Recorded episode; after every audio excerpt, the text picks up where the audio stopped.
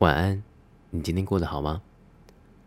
最近呢，我跟几个朋友去学了 Ada Two，就是所谓的自由潜水。那其他的另外三个朋友都过了，只有我没有过，因为我是一个怕水的人。那你一定就很好奇啊，为什么我怕水，我还要去报名参加这类的课程？尤其是我可能跳到海里面的时候，那种踏不到底的感觉，其实我也是害怕的。那其实我小时候有溺过水，也就是在有一次溯溪的时候，因为我那时候身高太小只了，所以那时候溪溪底很滑，所以我就滑倒了。滑倒之后，我就一个踉跄，我就直接跌到水里面，就被呛到，然后差点。就是还是抓着我朋友说怎么办？我溺水了这样。那在我国中的时候，其实我们都有也有一个学科的这个测验，就是我们要游过五十公尺。那那时候我学游泳学的很痛苦，因为我本来就是一个怕水的人嘛，就是小时候在溯溪的时候溺过水。那在国中的时候又继续要有这个考试的这个测验，所以对我来说碰到水。或是碰到泳池这件事情对我来讲变成是一种压力，我就会觉得那个是一个让我极度痛苦的事情。晚安，欢迎收听 Good Night，好好困。睡前我们好好闲聊，让你一夜好眠，有个好梦。所以，当我这次就是来去学这个 Ada Two 的时候，其实我们一开始是在泳池做训练的。那在泳池做训练的时候，啊，我看见那，因为我已经很久很久没有去游泳了，因为我本来就怕水嘛，我不太会从事水上活动这样。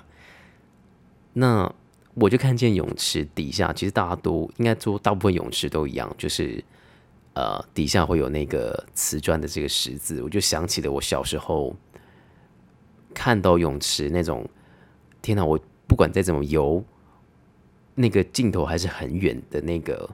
那个遥远的感觉，那因为我我在国中在考试的时候，其实泳池中间的深度有一百五十公分吧，但那个时候我不到这个公分数，所以其实我觉得我我就感觉到我跳进去我就快溺毙的那种感觉。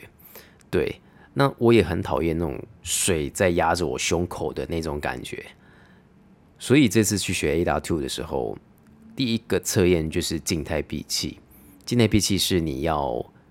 把头就是压在水里面，然后闭气两分钟。那就算教练跟我们讲过说，就是在我们这个身体的机能里面，就是你吸饱了气，那基本上你的身体机能是不会遭受什么影响的，因为大脑有它自己的保护的机制，就是当你吸饱了气，然后但是你太久没有呼吸的时候，那你的大脑就会。自动跟你发出说：“哎，你该吸气喽。”你的横膈膜会自动往下抽，所以你会有那种闷住的、很窒息的感受。当你一直在长期憋气的时候，那很神奇的是，我在岸上的时候，其实我可以憋到两分十秒都没有问题。但是我一到了水，我一感受到那个不舒适感，我一睁开眼睛看见那个泳池下的瓷砖的时候，我就。害怕了，我就会不自觉的，我没有办法告诉我自己，我在这个水底下可以撑这么久，我就会在往上抬。对，这是我遇到的第一个困难。啊，第二个呢是平潜，就是你会穿着蛙鞋，然后游四十公尺，你要一口气游四十公尺这样子。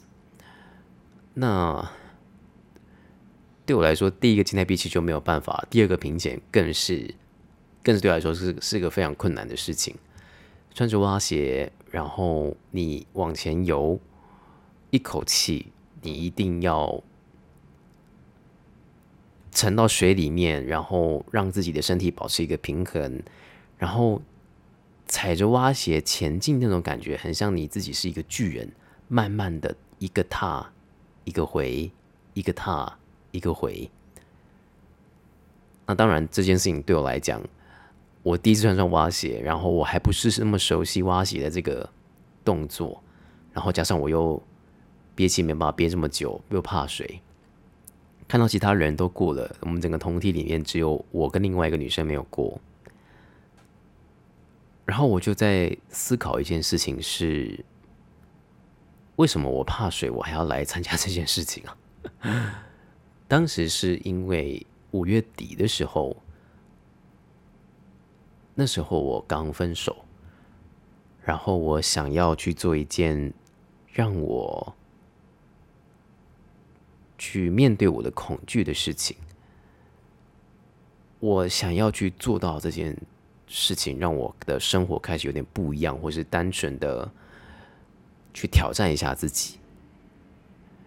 我想挥别那个懦弱的自己，我想去挑战自己的不可能。比如说，我以前怕水，我现在愿意站出来去面对我这个恐惧，那我再也没有什么事情是克服不了的。但我没有想到这件事情这么的巨大，对我来说，就是一踏到水里面，虽然朋友们都说，哎，我你看起来不像是一个会怕水的人啊，我看你在泳池的时候都还好，可能我以前被呛到过，被呛水过，但。我我不晓得，我我明明就就在参加这个之前，我告诉了大家，我我应该说，我告诉我自己，我想要克服这件事情，但其实我还没有准备好啊。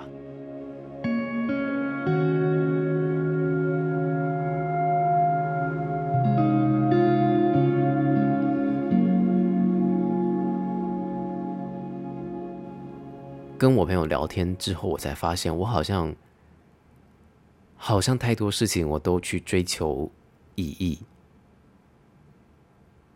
我没有追求快乐过。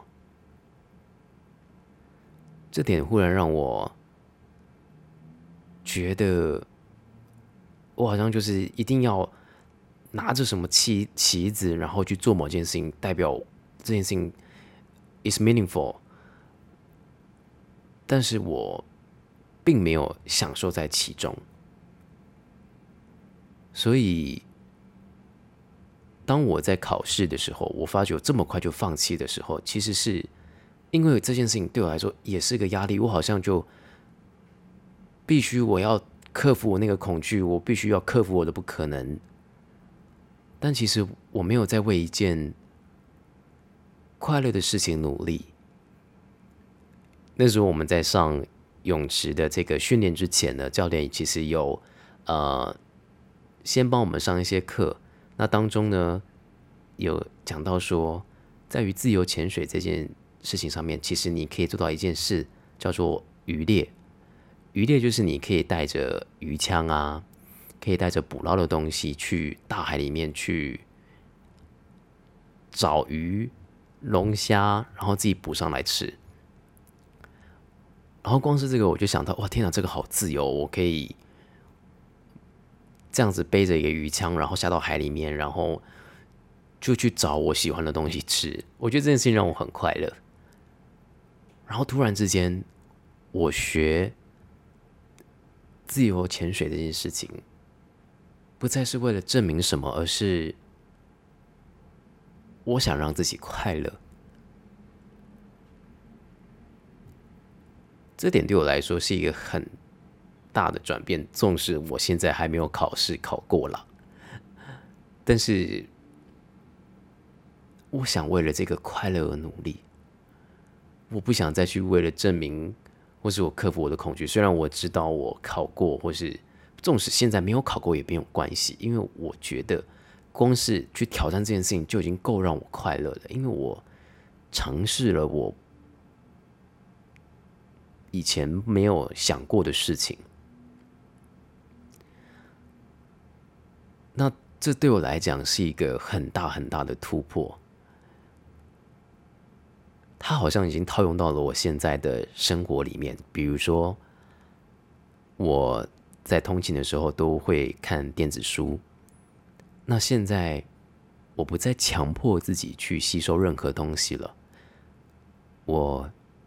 不再为了去证明我可以去急于分享我看到的东西，我想要去证明我是一个很博学多闻、见识非常多的一个人。我不想再去证明这件事情了，而是我因为我做这件事情我感到快乐，所以我去做。这对我来说是一个很大很大的进步诶，因为我被意义绑架很久很久。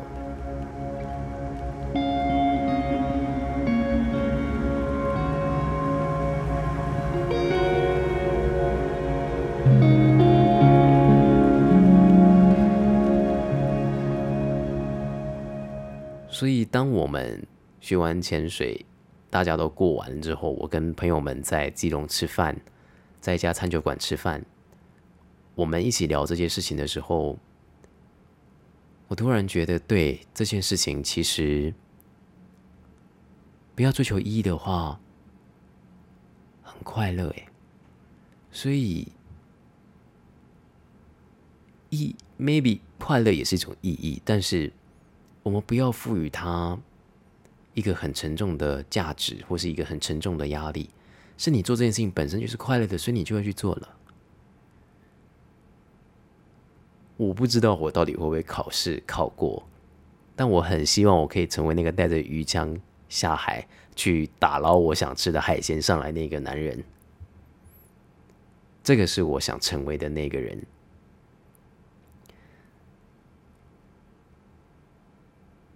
我觉得这个潜水让我学到这件事情。今天是我做 podcast 的第五集，那对我来说，第四集还是第五集我也忘了，因为上礼拜空掉一个一周，因为上礼拜我的状态不是特别好。第五集，我希望大家可以给我一些建议或是回馈，在 Apple Podcast 也记得可以去留言啊，或是你真的喜欢的话，也记得留给我五星的好评。也一样，我做 Podcast 这件事情，我不再是为了证明我可以，而是因为我做这件事情，我希望我的声音，或是我希望我分享的生活中的大小事。